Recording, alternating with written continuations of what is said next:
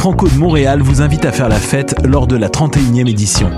Toute la programmation est enfin dévoilée et c'est plus de 150 spectacles qui vous seront offerts au cœur du centre-ville. Des festivités à ne pas manquer du 14 au 22 juin. Pour plus d'informations, rendez-vous au francomontréal.com. Présenté par Belle en collaboration avec l'Auto-Québec en association avec La Presse Plus et Choc.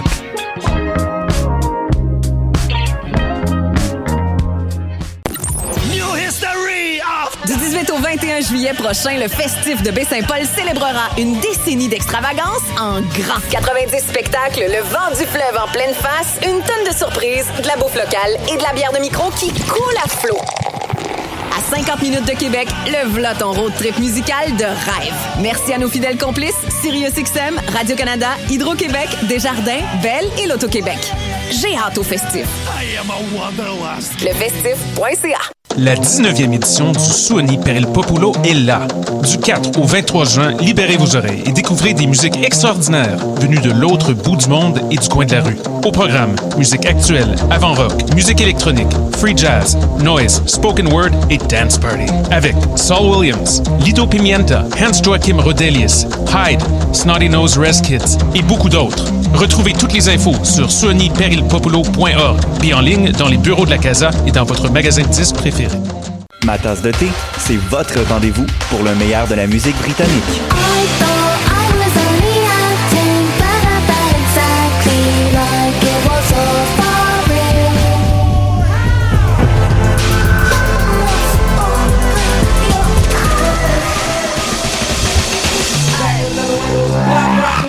En direct tous les lundis dès 20h ou en tout temps en podcast sur le choc.ca et sur Spotify.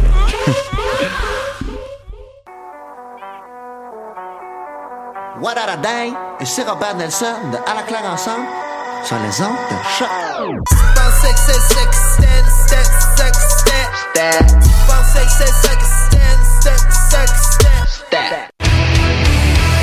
Peu importe c'est où, peu importe où ça joue. MLS, Ligue des champions, Euro, Mondial. On en parle tout le temps. Dit comme ça, ça fait vraiment bien, mais en vérité, on parle surtout de l'impact. Football Club. Les pionniers du podcast soccer. C'est la référence soccer à Montréal. Tout simplement les meilleurs. C'est le Cannes Football Club. La poutine du soccer. Bonjour à ceux qui nous écoutent en direct sur choc.ca ou qui nous écoutent en rediffusion en balado ou sur toutes les autres plateformes, dont euh, le Facebook Live où nous sommes présentement. Mon nom c'est Étienne Boutier et vous écoutez l'épisode numéro 367 du podcast du Cannes Football Club et je suis en compagnie de Steph Rad. Salut Étienne, ça va? Ça va bien toi? Ben oui. Vraiment content de, de t'avoir. Ça fait quand même euh, un petit bout qu'on s'était pas jasé. Ça fait quelques semaines, non? Oui, quand même, quand même. Un autre que ça fait un, un bon bout que euh, qui est pas venu ou qu'on s'est pas retrouvé en même temps dans le studio, ben c'est Michael Miller. Hola amigos, ¿cómo estás? Ça va bien, Mike? Ça va super bien. Hey, écoute, il fait beau, Wow. il fait chaud, il y a du pollen dans l'air, ce qui explique ma voix aujourd'hui. Mais tu sais quoi? Il y a du foot à toutes les heures de la journée. Wow. Ça fait énormément plaisir et j'ai très hâte d'en parler avec vous aujourd'hui. Euh, si vous voulez une preuve du rhume de Mike, euh, reculez. Si vous écoutez en rediffusion pendant le jingle, on entend assez bien Mike euh, tousser. C'est lui qui l'échappe. Sorry. Sans problème, Mike. Euh, donc, avant de commencer l'émission, on va y aller avec les, les annonces habituelles. Donc, ben, on veut remercier nos Patreons parce qu'à chaque semaine, votre support nous aide à créer plus de contenu foot de qualité. Parlez-en à vos amis, soutenez-nous pendant la période que vous voulez. Si vous écoutez ce podcast, c'est grâce au Patreon. Donc, rendez-vous sur patreon.com slash Club pour contribuer à votre tour. Euh, de plus, euh, Spreaker est la plateforme qui pousse les podcasteurs vers le succès. Ces outils permettent de produire, héberger, distribuer et moné- monétiser votre podcast en quelques clics et depuis un seul endroit. Allez sur Spreaker.com et faites passer votre podcast au niveau supérieur. Et finalement, Euh, annonce euh, peu orthodoxe, mais durant euh, durant cette période euh, de l'année, c'est la fête à quelques quelques anciens du du CanFC, dont dont Nilton qui qui fêtait son anniversaire il y a deux jours, je crois. Sinon, il y a Sofiane aussi ainsi que que Reg. Donc on parle vraiment de de la vieille la vieille époque, la vieille garde, l'époque de soccer sans frontières pour pour certains. Donc ben j'en profite pour pour leur souhaiter joyeux anniversaire, une belle année de la part de toute l'équipe du CanFC. Et puis ben les gars sont, les bienvenus ici en studio. Nelton euh, est venu euh, voir les jeunes, mais euh, les les Reg ainsi que Sofiane ne sont pas venus encore, donc on, les invite puis on espère pouvoir débattre foot avec eux. Voilà. Donc, pas d'impact de Montréal cette semaine. Pas d'impact de Montréal la semaine prochaine non plus. Qu'est-ce qu'on va faire? Comme Mike a dit, il y a tout plein d'autres moyens de regarder beaucoup, beaucoup de foot. Coupe du monde féminine, Coupe America, Gold Cup. On va essa- essayer de, de tout euh, débriefer ça. Surtout que euh, c'est pas nécessairement les résultats qui nous intéressent dans l'épisode euh, qu'on qu'on va qu'on va vivre ensemble, les amis. Euh, Il y a beaucoup de- d'effets sociaux ou de contextes qui, qui, qui vont être super euh, super cool de, de débattre sur certains points.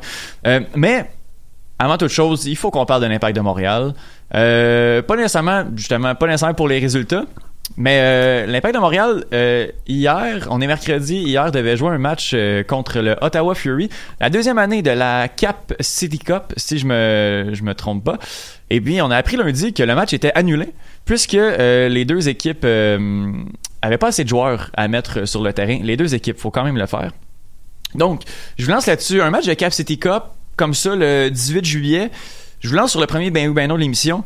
Le match contre le Ottawa Fury avait juste aucun rapport d'être de vivre. Steph?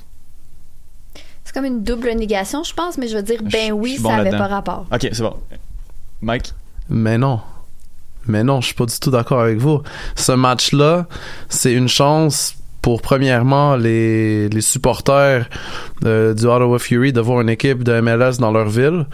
Et euh, dans un deuxième temps, c'est une opportunité pour les jeunes euh, de ce club-là, particulièrement les joueurs euh, qui appartiennent à l'Impact de Montréal, de montrer euh, de, de- montrer leur valeur, de montrer leur leur capacité sous les yeux du monde entier, incluant incluant ceux du staff technique de l'Impact de Montréal.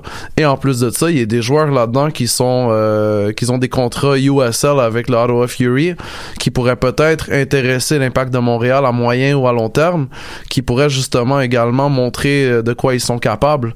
De pas avoir ce match-là, ça enlève euh, une chance à bien des joueurs de se faire valoir.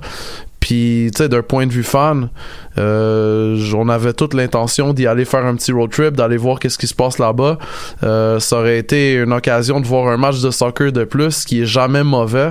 Donc non, moi j'étais bien content de ce match-là, puis j'espérais justement que ça devienne une classique, que ça devienne une tradition dans le paysage du soccer canadien. Mais le match étant annulé et non reporté, je crois pas que ça va malheureusement que- qu'on va revivre ce match-là. Steph, Ben, d'un autre côté, je suis pas en désaccord avec ce que tu dis au niveau de, de l'idée, mais est-ce qu'on s'entend qu'au dernier match, on n'avait même pas un banc complet? Et là, ça, ce match-là, dans un contexte actuel où on a beaucoup qui sont en Gold Cup, etc., où on a encore des blessés, Sanya semble être correct pour la semaine prochaine, c'est quand même un risque d'avoir des blessures à nos joueurs dans un moment qui est crucial où on peut plus se permettre vraiment de perdre des points. Fait que moi, dans un contexte très, très pragmatique, je me dis, bah, ça m'inquiète, ça me déçoit pas tant que ça. Clairement, mais c'est un match amical. Tu peux faire 11 changements après 45 minutes. Tu peux embarquer des joueurs euh, de, de, de tes équipes, euh, de tes équipes euh, Ouais, l'équipe réserve, c'est un peu bizarre par exemple. On Non. joue contre l'équipe. Non, mais je veux dire, tu peux embarquer des joueurs de l'académie, tu peux Ouais. embarquer un Pantémis qu'on se demande s'il va jouer un jour, un, un Clément Diop qu'on se demande s'il va jouer un jour. C'est c'est ce type de match-là qui est réservé pour eux, justement pour garder la forme. Parce que même si c'est un match amical, c'est quand même un match qui est joué contre une équipe compétitive, on s'entend, là, même si c'est pas une équipe de MLS. ok. Je vous relance sur un autre point. Est-ce que c'est tr- ça fait très amateur de l'apprendre la veille? Bien sûr, puis euh, on, on va s'en reparler là. C'est pas la seule annonce qui a été euh, lancée à très dernière minute dans le paysage entourant l'Impact de Montréal. Justement, veux-tu y aller avec cette nouvelle? Ben moi, ça fait des mois et des mois, comme vous savez tous, que j'avais hâte de voir Ronaldinho. Et euh, j'avais envie de voir justement ce match-là des légendes du Brésil contre euh, les anciens de l'Impact de Montréal. Donc, euh, moi, le 23 juin, c'est une date qui est marquée à mon calendrier depuis des semaines et des semaines. J'ai même invité plusieurs de mes amis à acheter des billets. Euh, dans le fond, je fais un travail de marketing pour le club qui me paye pas une scène, là, on s'entend, là. Mais ça fait, tu sais, ça fait des, des, des, semaines et des semaines que je partage le lien, que, que, que, que j'encourage le monde à, à, pas te choquer, puis à l'acheter leur billet, puis à venir voir le match, puis ça va être cool, puis Ronaldinho est à Montréal, puis, tu sais, comme tu sais, j'ai un club de supporters, moi, du, du FC Barcelone. Donc, de voir Ronaldinho à Montréal, c'est un, un rêve aussi pour nous puis d'annuler ça même pas une semaine à l'avance pas annuler mais je veux dire de reporter ça même ouais. pas une semaine à l'avance pour des raisons logistiques qui auraient pu être mieux gérées. Puis de reporter ça le 4 août une date où est-ce que la plupart du monde que j'avais invité ils vont être en voyage ailleurs dans le monde. Ben là il, il va falloir qu'ils gèrent une revente de billets. Puis pourquoi dans le fond je veux dire quand on annonce une date de même puis le climat commence à être vraiment euh, fiable dans les derniers jours il y avait aucune raison de pas jouer ce match-là le 23 juin ce match-là, justement, le match des légendes, Steph, est-ce que toi, est-ce que tu avais acheté ton billet? Est-ce que ça suscitait un. un est-ce que. Je l'avais pas encore acheté, mais c'est dans les plans. Euh, personnellement, moi, j'aurais aimé vraiment ça. Avec des, des légendes brésiliennes, Ronaldinho, c'est vraiment. Euh, je veux dire, tout le monde le connaît.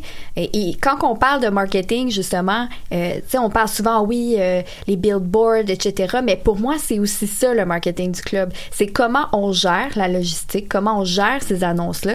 Des matchs reportés, ok, ça peut exister, mais savoir ça à une semaine ou moins d'avis, c'est un peu ridicule. Ouais. Effectivement, ça fait très amateur.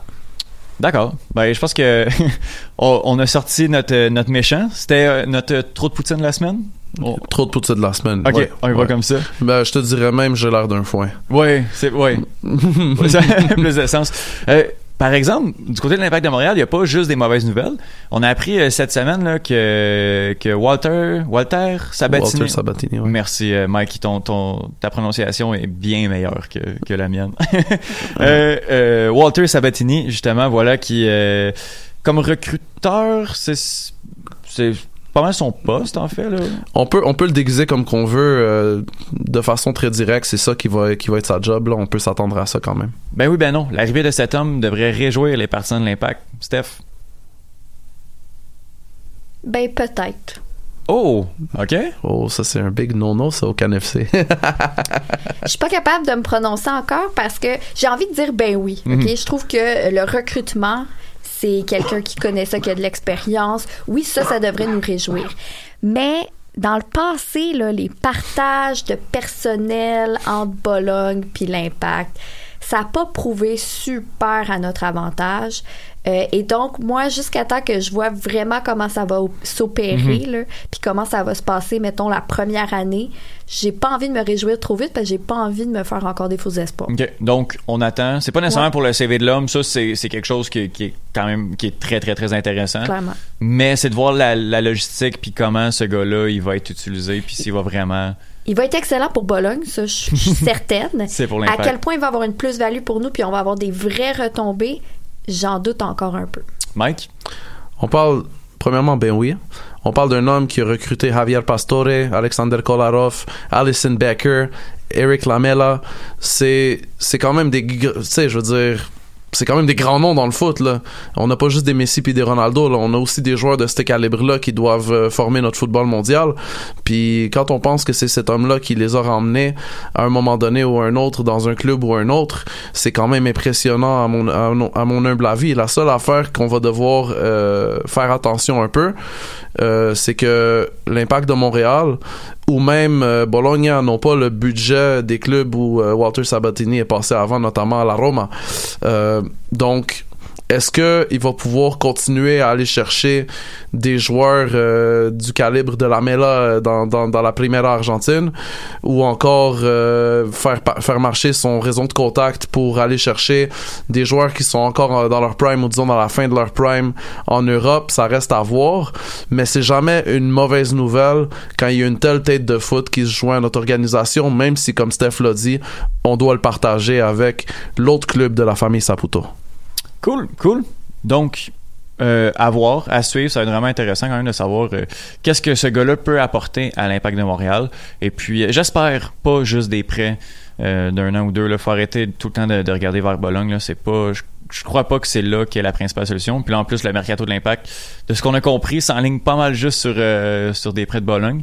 Euh, ouais, bref. Enfin, euh, fi- euh, bon, on a terminé de parler de l'impact pour euh, pour cette semaine. Pas de match. On va passer sur les choses sérieuses. La Coupe du Monde féminine de football euh, bat son plein.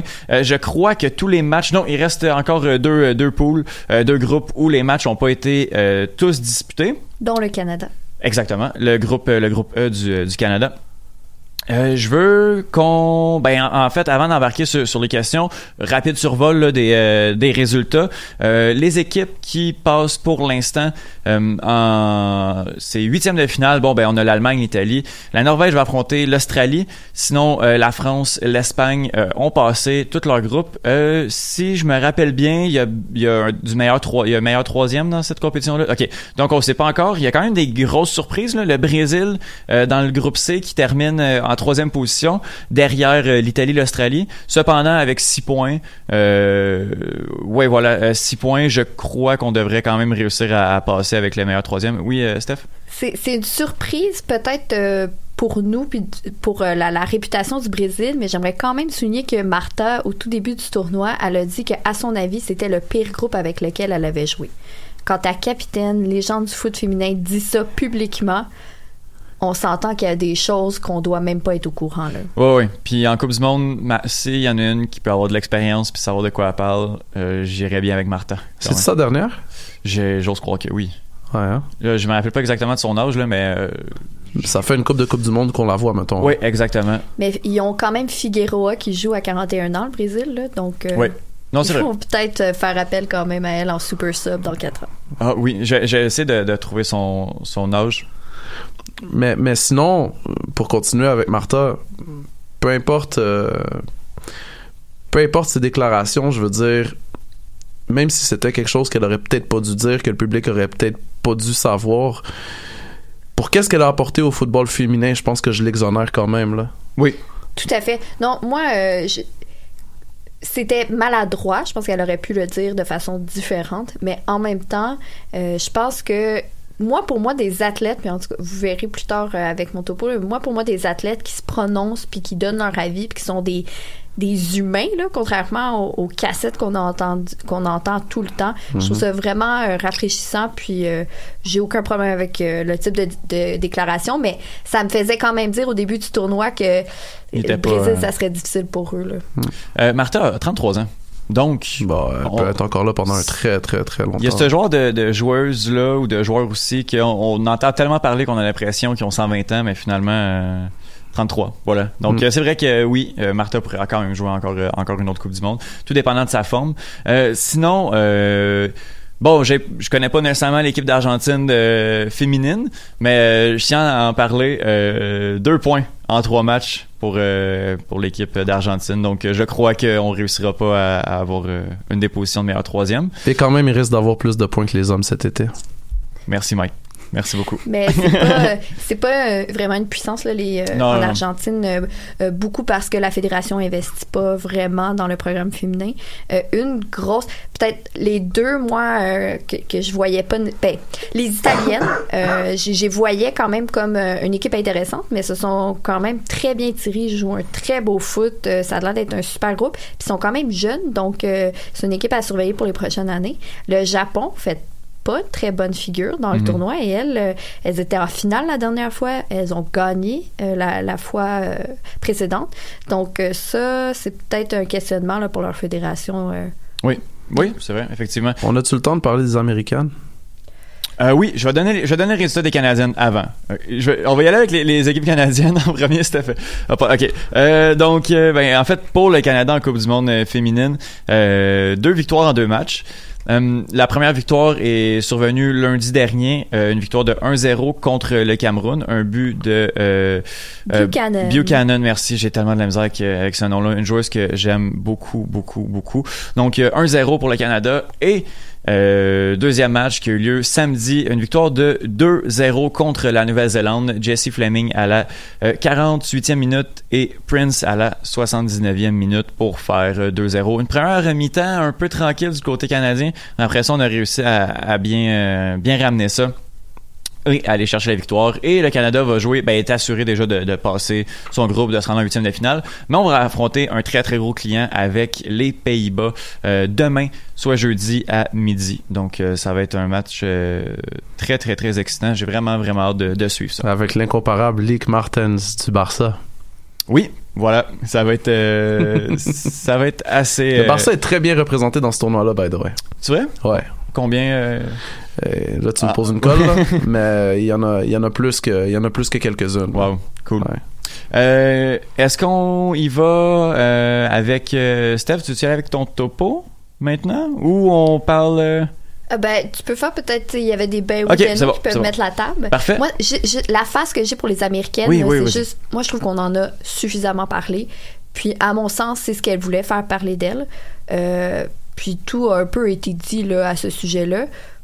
Bref, c'est pour ça que moi, euh, je parlerais d'autre chose. Ok. Dans ce cas-là, je vais résumer ça à. C'était. En tout cas, personnellement, j'ai pas de problème à ce qu'ils en mettent 13, j'ai pas de problème à ce qu'ils en mettent 100 s'ils veulent en mettre 100. Mais après un certain nombre de buts, tu te calmes un petit peu puis t'arrêtes de célébrer. Là. On s'entend. Ok, on est les trois là-dessus. Dossier clos, on a fini d'en parler. Euh, ok.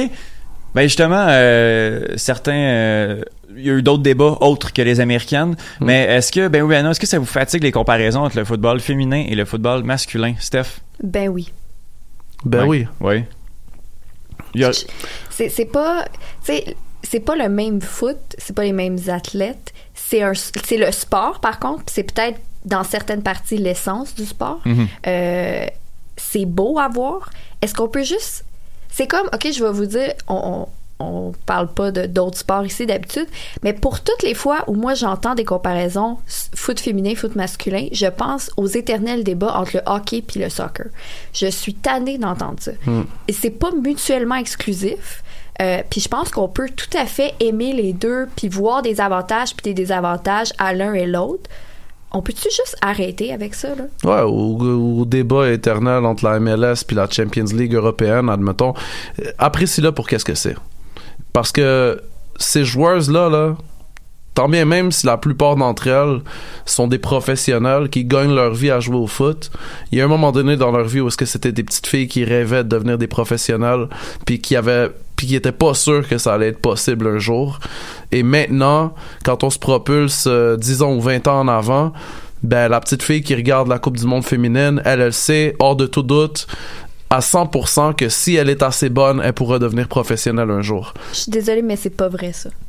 Qu'est-ce que tu veux dire? C'est pas vrai dans vrai la majorité des pays actuellement, même les pays qui sont très très bien classés au Ouais. niveau masculin, Mhm. c'est pas vrai qu'une petite fille qui a 10 ans aujourd'hui va se dire c'est sûr je peux gagner ma vie.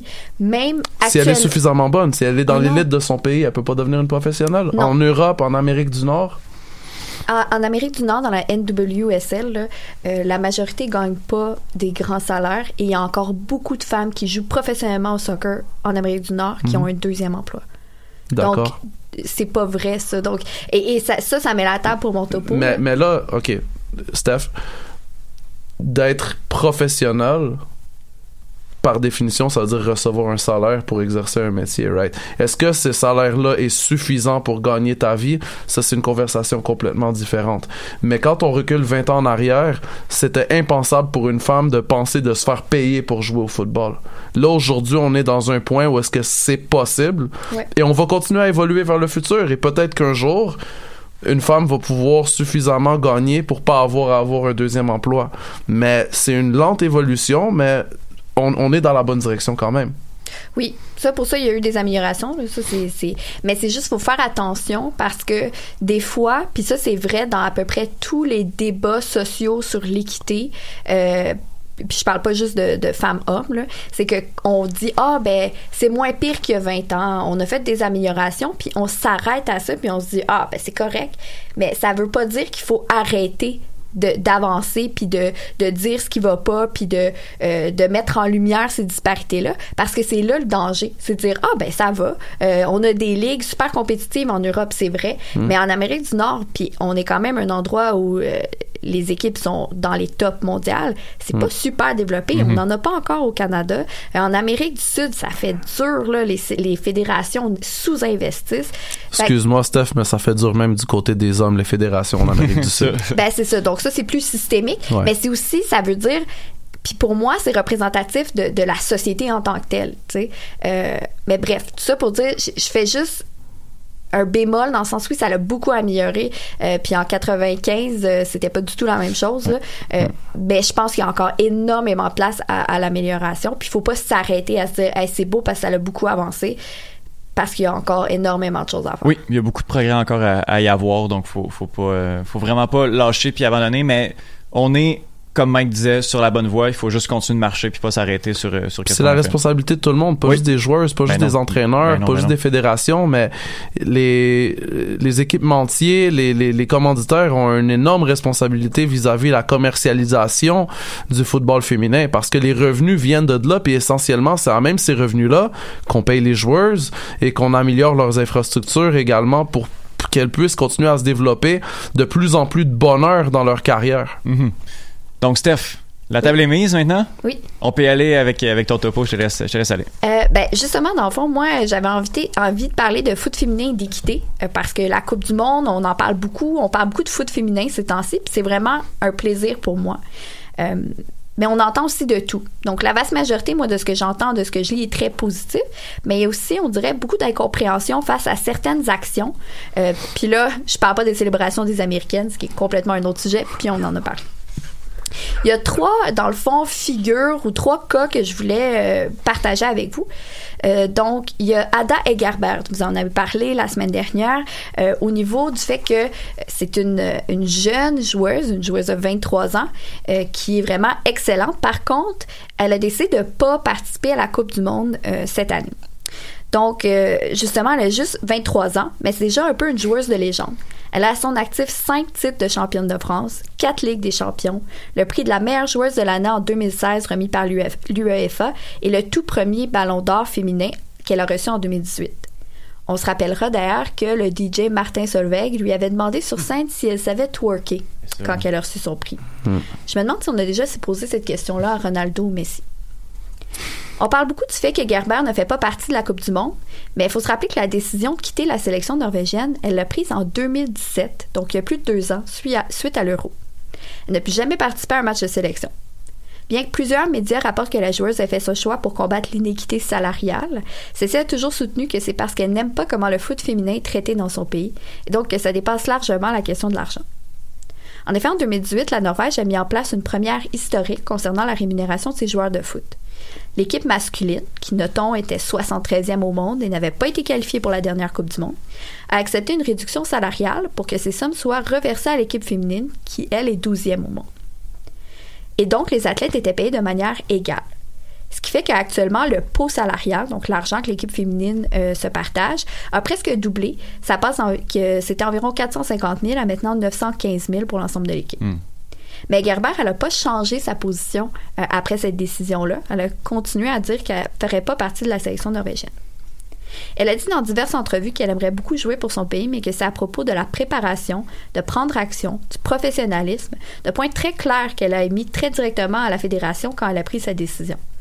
Les représentants de la fédération ont dit avoir eu plusieurs rencontres avec la joueuse, mais qui n'ont jamais réussi à parvenir à une entente. Et Agerber mentionne, et je cite, Je sais ce que je veux et je connais mes valeurs. Et alors, c'est difficile de prendre des c'est facile, pardon, de prendre des décisions, des décisions difficiles quand tu sais quelles sont tes ambitions et quelles sont tes valeurs. Alors, c'est à propos de rester authentique, d'être soi-même. Bien que je sois déçue, comme la majorité, de ne pas pouvoir admirer les prouesses de Gerber durant la Coupe du Monde, je trouve que sa décision est incroyablement courageuse. Je suspecte que sa retraite annoncée en 2017 est ce qui a motivé l'entente d'égalité salariale et que donc il faut parfois prendre des décisions douloureuses pour faire avancer les choses pour une grande majorité. On peut aussi parler d'Alex Morgan et de l'équipe américaine. Le 8 mars dernier, qui est le jour international des femmes, l'équipe américaine a déposé un recours fédéral contre la US Soccer Federation en allé- alléguant une discrimination de genre incluant une inégalité salariale. Alex Morgan est la figure de proue de ce recours et son entrevue pardon, dans le Times à ce sujet est vraiment très intéressant. Je suggère fortement de la lire.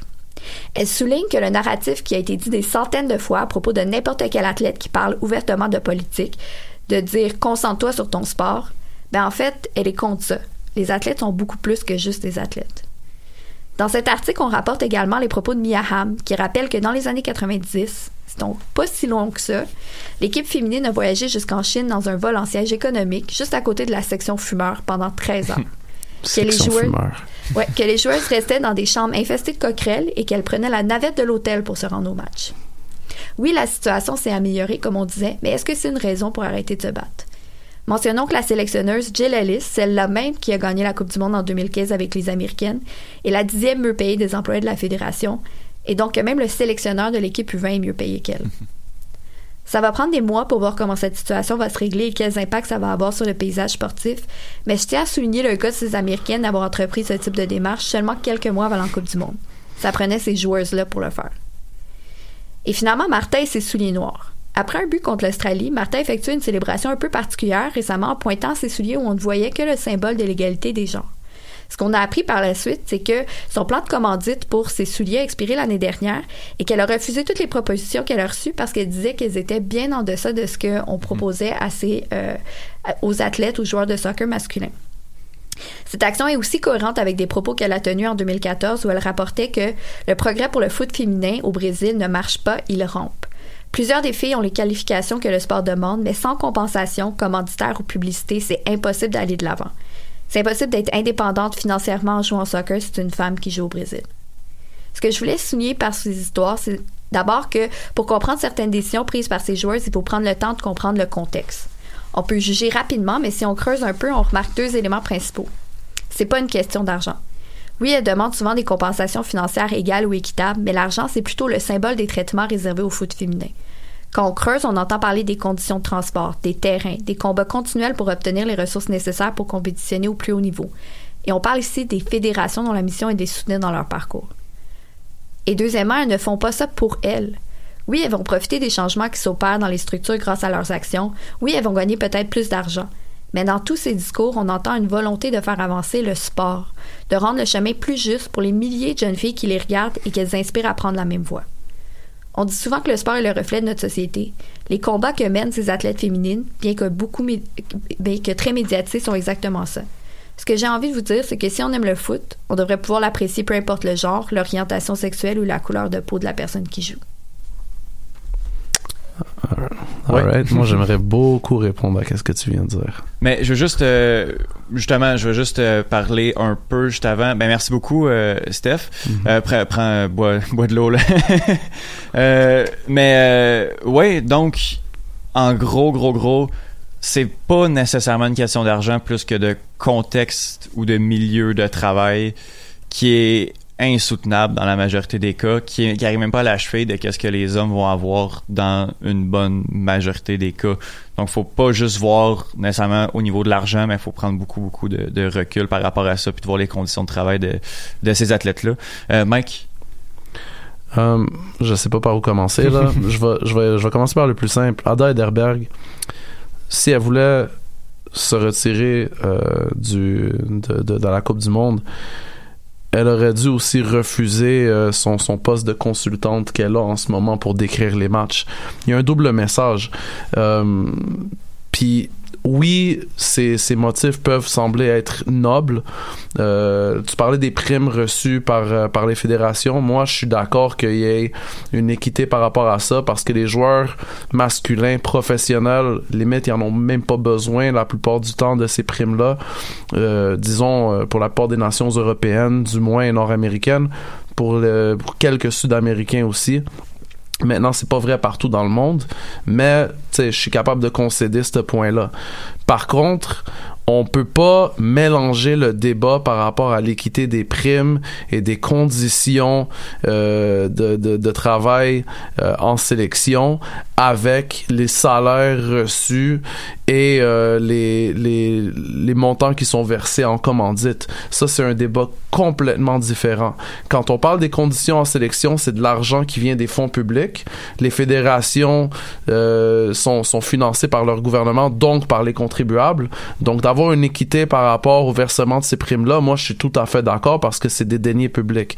Mais quand on parle de, de commandite, on peut pas s'attendre à ce que Nike paie à Neymar la même chose qu'il va payer à Martha. Neymar génère beaucoup plus d'argent que Martha et ça, on le dit de façon tout à fait objective.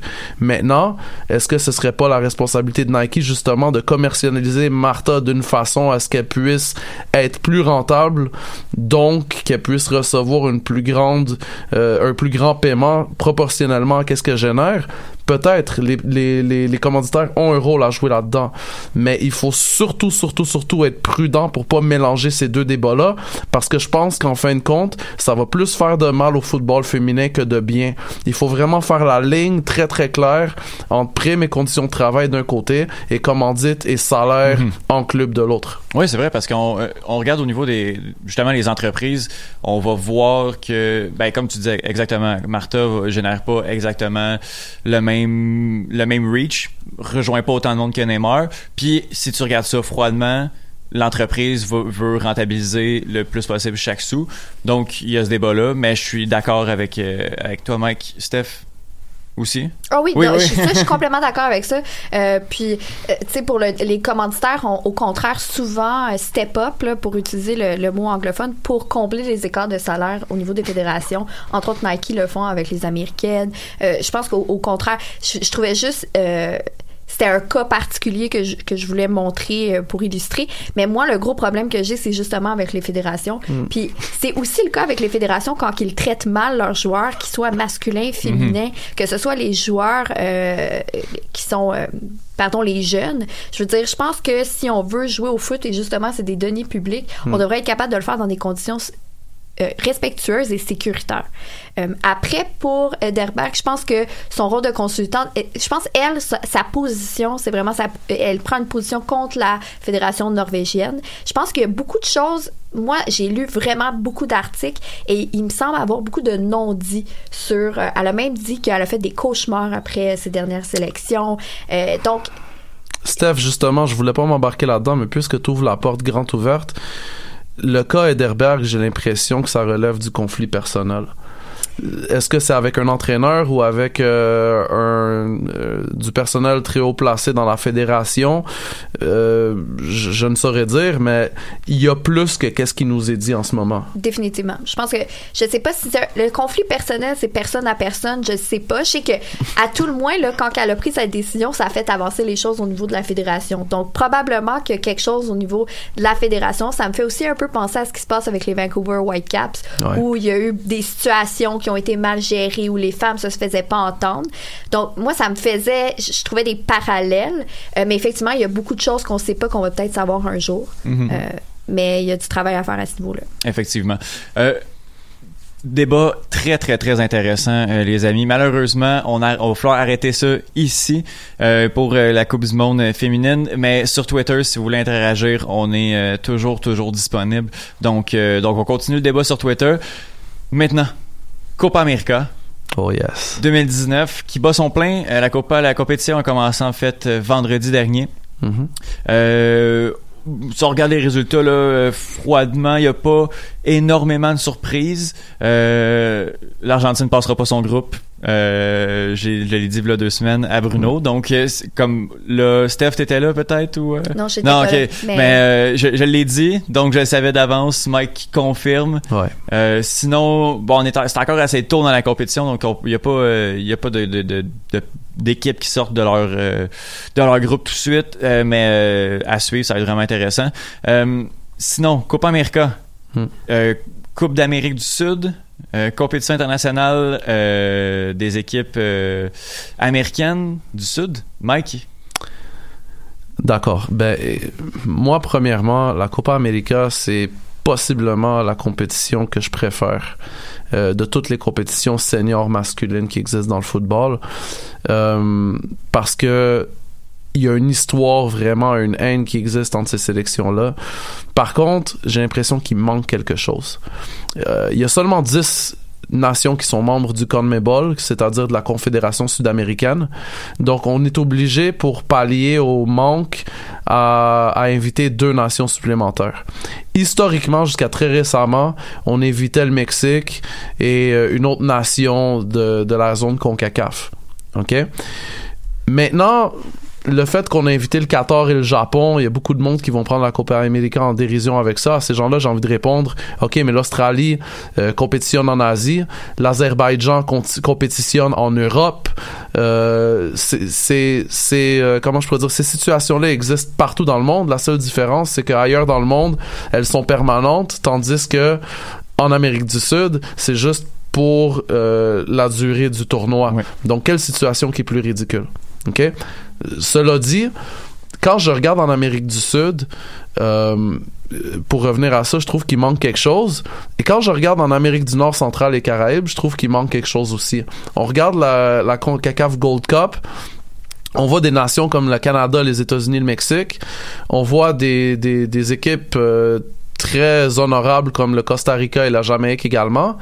Mais ensuite, on voit qu'il y a des nations non fédérées qui participent au tournoi, comme la Martinique, qui techniquement fait partie de la France et dont les joueurs peuvent représenter la France dans la zone UEFA. Les Bermudes, qui fait partie euh, de, de, l'Empire britannique encore et dont les joueurs pourraient techniquement représenter euh, l'Angleterre ou une autre des Home Nations, dépendamment de leur, euh, de leur généalogie à ça, j'ai envie de dire, tant qu'à faire une petite CONCACAF euh, Gold Cup à 16 équipes, dont deux, euh, deux cette année, mais ça peut, ça a déjà été plus que ça, ne sont pas fédérés. Et tant qu'à faire une petite Copa América à 12 équipes, dont deux sont même pas membres du CONMEBOL, pourquoi pas, une fois aux quatre ans, faire une Copa América qui inclurait toutes les Amériques? Comme ça, on aurait vraiment une véritable Copa América. Le Canada, les États-Unis, le Mexique, le Brésil, l'Argentine, la Colombie. Il y aurait des qualifications, il y aurait un système, peu importe. Peut-être qu'on continuerait avec le tournoi de la CFU pour, pour qualifier les nations des Caraïbes, un tournoi en Amérique centrale pour qualifier les nations euh, d'Amérique euh, d'Amérique centrale. Peut-être qu'on irait avec un système de classement, peu importe. Mais je pense que qu'est-ce qui avait été fait à la Copa América Centenario de 2016 aurait dû être adopté comme une, comme une solution permanente. Il y a eu un engouement qui est parti du Canada jusqu'au Chili pendant une durée de trois semaines. Et pour moi, même si sportivement euh, toutes les Copa América se valent, je pense que on avait, on a trouvé une façon de révolutionner euh, le, le, sport en incluant tout un continent, peu importe les délimitations géopolitiques.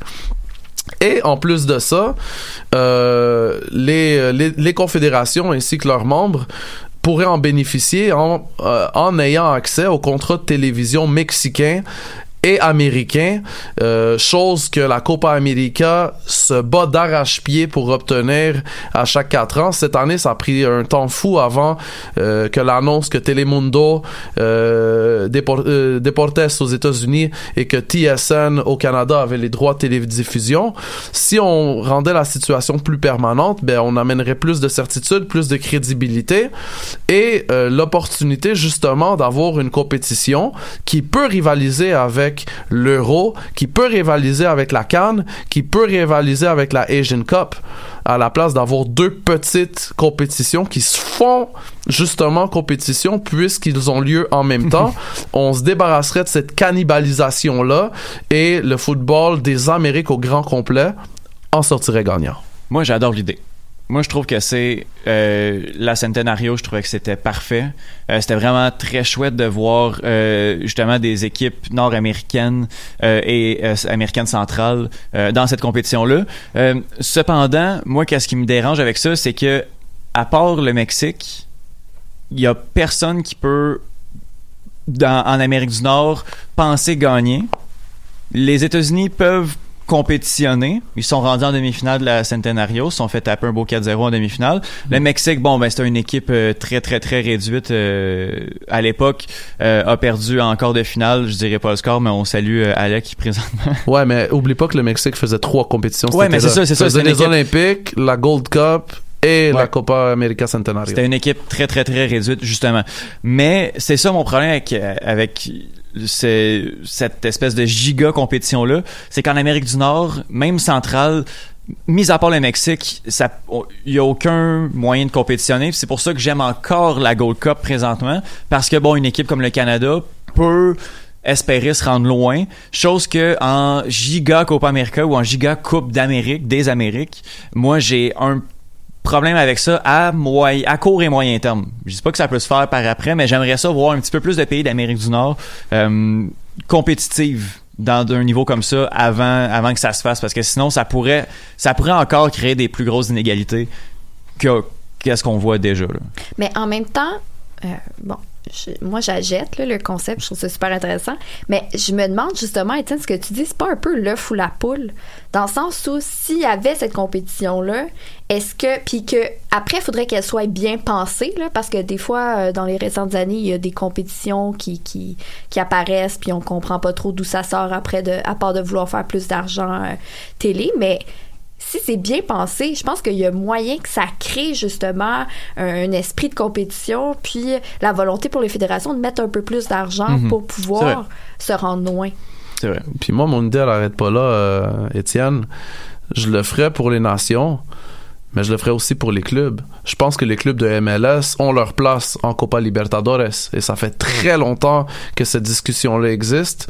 Hum, Et pourtant, on n'en voit pas les fruits. Quand bien même que nos amis mexicains de la Liga MX, eux, ils la font la Copa Libertadores depuis des années et des années. C'est vrai. Mais pourquoi justement? Est-ce que tu sais, genre, qui, est-ce que c'est, c'est, il y a des pays, des fédérations qui ça les intéresse pas? Est-ce que justement il n'y a pas une peur euh, au niveau euh, peut-être canadien? J'ose espérer que c'est, j'ose croire, c'est-à-dire que c'est une question d'argent.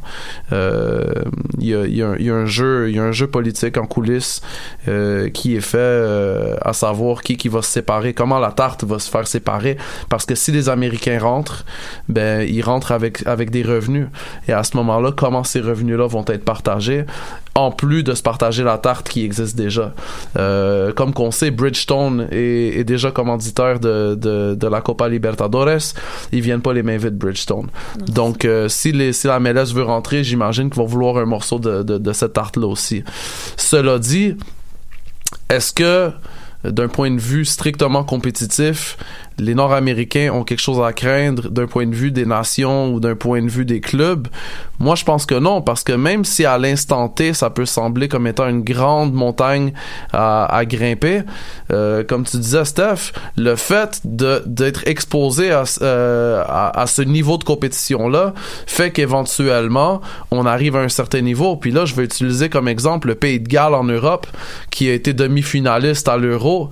Euh, le, le- le Pays de Galles, il n'y a pas personne qui les plaçait là.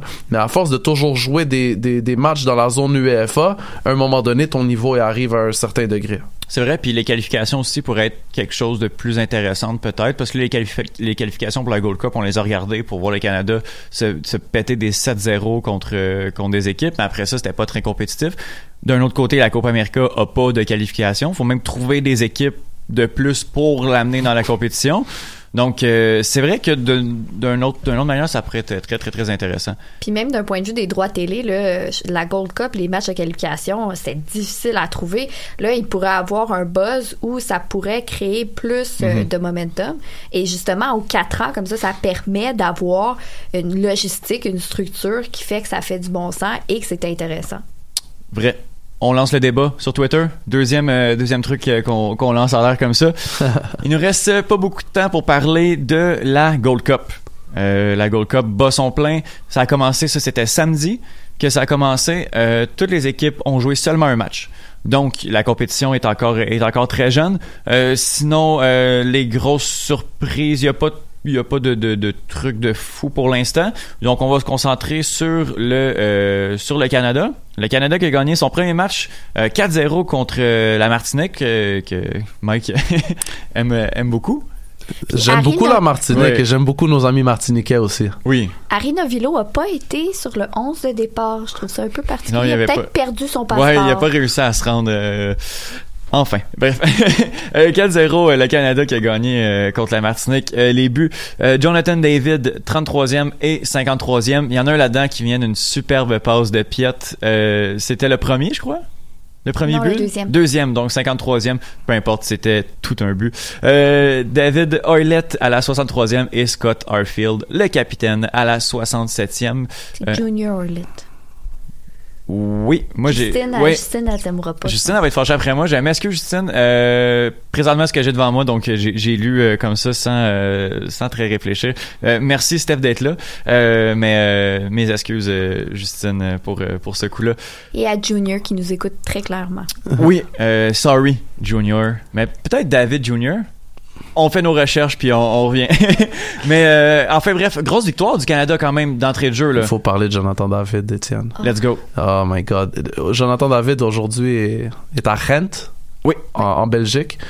Selon moi, s'il fait une année de plus, ça va être sa dernière année là-bas parce qu'il y a clairement qu'est-ce qu'il faut pour aller jouer en Bundesliga. Puis je pense que ça fait partie de ses, ambitions. Ben, tu me lances là là-dessus. Euh, là, on n'a pas le temps parce qu'écoutez, il y a des débats de fou. Le précaré de Monsieur Foot de Foot est sur Jonathan David. Donc, euh, on va le faire jouer directement après l'émission. Là, je le dis, je vais pas l'oublier. Donc, euh, c'est dit. À la fin de l'émission, le précaré euh, de Monsieur Foot de Foot euh, va jouer. Puis justement, on va parler un petit peu plus en profondeur de Jonathan David. Et puis, justement, je tiens à dire que le nouveau sur la ligne va sortir vendredi. Puis là, on va parler de la canne. Donc, avec Monsieur Foot de Foot, j'en profite à l'instant pour pour en parler. Jonathan David, quel, quel homme?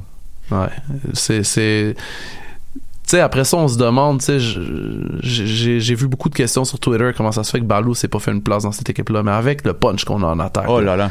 avec des Jonathan David avec Avec des Davies. Alfonso Davies euh, on, on est tellement richissime en attaque qu'on on peut se permettre maintenant de, de, de rêver. Oui, on est dans le même groupe que le Mexique.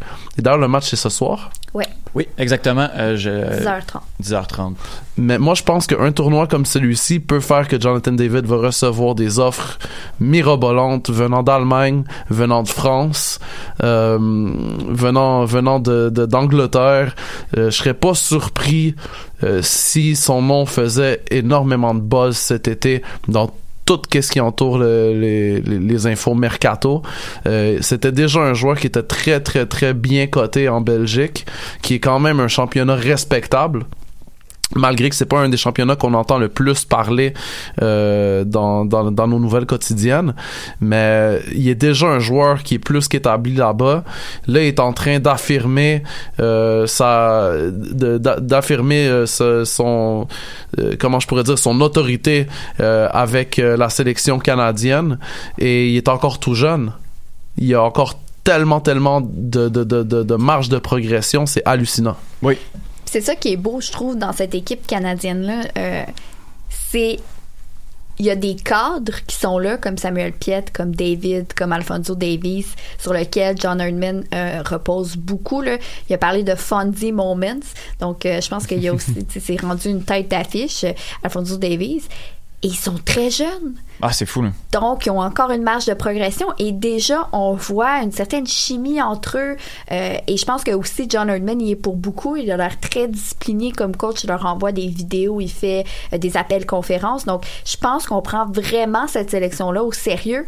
Euh, puis, ça fait du bien. Après le match, de dire que c'est une grosse victoire, c'est une grosse victoire par le score. Mais moi, la première demi, j'étais un peu stressée. Et une chance qu'on a Milan Borian dans les buts Mhm. parce qu'il y a plusieurs arrêts qu'il a fait. S'ils n'avaient pas fait, ça aurait pu changer là, vraiment tout à l'heure. Rapidement, là. Oui, oui. Euh, une équipe aussi jeune, là, on parle des David Davies, mais Piet est pas très vieux non plus. Non, c'est ça. Junior Orlett, euh, qui, qui a 29 ans, bon, mais il y a, des, il y a beaucoup, beaucoup d'expérience en, pas nécessairement en Premier League, mais en Angleterre quand même avec, avec Cardiff. Euh, Mark Anthony Kay du, euh, du LAFC, euh, Osorio est encore très jeune, puis là on peut compter sur aussi des gars d'expérience comme, euh, comme Scott Arfield, Hutchinson qui jouait défenseur central. Steph, il t'a pas impressionné? Ah, j'a- j'adore Atiba Hutchinson, c'est vraiment une légende du foot canadien, mais c'est pas la meilleure position pour lui. Et euh, je- j'ai de la difficulté, j'ai eu de la difficulté avec euh, avec sa son, son rendement pendant ce match-là. Je sais pas si ça va être la même chose contre le Mexique, mais si c'est le cas, il va falloir que toute l'équipe adopte une position beaucoup plus défensive parce que ça va passer comme dans du beurre. Ben, j'ai l'impression que c'était Martinique, puis Erdman a envoyé ses 11 meilleurs joueurs, comme peu importe la position, là, ça, ça, ça sonne un peu niaiseux, mais de mettre ton milieu défensif comme ça euh, en défenseur central, je crois pas que c'est la meilleure des idées. Je pense pas qu'on va refaire ça contre le Mexique, mais j'ai l'impression que là, on a lancé tous nos joueurs, OK, montrez qu'est-ce que vous pouvez faire, puis après ça, on va embarquer dans une beaucoup plus grosse discipline euh, ce soir là, contre, contre le Mexique. Mike, ton avis? Il manque du monde au, au Mexique, hein? Il manque du monde? Il manque du monde. Il manque énormément de monde. Il y a énormément de joueurs qui sont euh, blessés ou qui ont refusé la sélection. Tu sais, il manque Carlos Vela, il manque euh, Chucky Lozano. Euh, c'est pas l'équipe qu'on a eue à la Coupe du Monde l'année dernière. Je dis pas qu'on va battre le Mexique, mais je serais pas prêt non plus à dire que c'est perdu d'avance. Je pense qu'il y a un coup à jouer. Et de toute façon, c'est le deuxième match. On a déjà trois points dans la poche. Euh, au pire des cas, on finira deuxième de ce groupe-là. Mais moi, je pense vraiment qu'on devrait essayer de tenter le coup puis d'essayer de causer une surprise contre le Mexique. Le Mexique qui a giflé là, Cuba euh, 7 à 0 au premier match. Mais Cuba, c'est un peu comme la ça, Martinique. voilà, hein. voilà, voilà. Non, je suis complètement d'accord avec toi. Mais dans leur patron de jeu, c'était quand même beau à voir. là. C'est les- c'est peut-être pas le Mexique, la Coupe du Monde, là, mais c'est quand même une équipe euh, qui risque de, de finir, moi, d'après moi, sur le podium. Là. Ben, sur le podium. Dans les trois premières places. Hmm. Euh, mais je pense effectivement que le Canada a un coup à jouer. Puis justement, ça peut être un match statement, si on veut, de dire euh, voici les débuts de notre nouvelle sélection, si on veut, là, de l'ère John Erdman là, qu'on attendait depuis tellement longtemps. Alors allez-y, impressionnez-nous. Mhm, exact. Puis sinon, est-ce que vous avez eu le temps de regarder le match du- des États-Unis? OK? Ben, un 4-0, là, euh, c'est à la radio, là, faire nom de la tête, là, les deux. Super. Non, c'est c'est- c'est pas grave. Euh, Hey, on est en live sur Facebook. Hein. Ah oui, voilà. Bon, regardez notre Facebook Live pour voir les noms euh, de la tête. Non, mais euh, un 4-0 contre la, la, la Guyane. Euh, pas une énorme surprise, mais euh, une- moi, c'est le, le line-up là, qui m'a quand même impressionné. Seulement deux joueurs qui évoluent en, en Europe euh, pour... euh, pour l'instant. Donc, euh, ça m'a quand même surpris de voir euh, que... hum, J'oublie tout le temps le nom du sélectionneur. Le Berhalter. Euh, oui, voilà. Il est allé justement de... Mais c'est sa marque de commerce. Euh, il fait ça depuis qu'il est- qu'il est nommé sélectionneur. Il a appelé des joueurs comme Daniel Levitz, pour ne pas Mhm. le nommer, euh, qui ne figuraient pas du tout dans les plans avant. Exact. Je pense que lui, il a comme sous-mission de euh, faire rayonner la MLS à une plus grande échelle, Mhm. puis de dire, ben oui, c'est bon, là, des joueurs qui jouent en Europe, mais on a aussi des très bons joueurs ici. Mais là, on est. On est- Je vais juste faire un petit mot là. Sans problème. Aux États-Unis, là, il va falloir qu'on choisisse une direction. Est-ce qu'on prend la direction euh, extrêmement européenne de Klinsmann ou extrêmement euh, MLS de Bruce Arena? On lance la question sur Twitter. Euh, en terminant l'émission, euh, je veux juste dire que Trop de Poutine est fier d'annoncer que cet été, Decathlon Canada va être partenaire promo de l'activité Soccer Chill euh, au sein de la nouvelle plateforme Decathlon Community, Community pour offrir une solution aux femmes adultes qui désirent jouer au soccer entre elles sans engagement dans un cadre récréatif. Donc on termine l'émission là-dessus. Steph, merci beaucoup. Hey, merci à toi. On Twitter at StephRad 11. 11. Michael Miller. At Mike Miller FC, at CPL Podcast, at Blaugrana Pod. Parfait. Donc, euh, sinon, ben, ça va être un, un grand plaisir de se reparler pour une autre émission du Cannes Football Club. Ciao! MLS, Ligue des champions, Euro, Mondial. On en parle tout le temps. Ben, des fois, on parle de cuisine, mais pas longtemps. Cannes Football Club. C'est la référence soccer à Montréal. Tout simplement les meilleurs. C'est le Cannes Football Club. La poutine du soccer.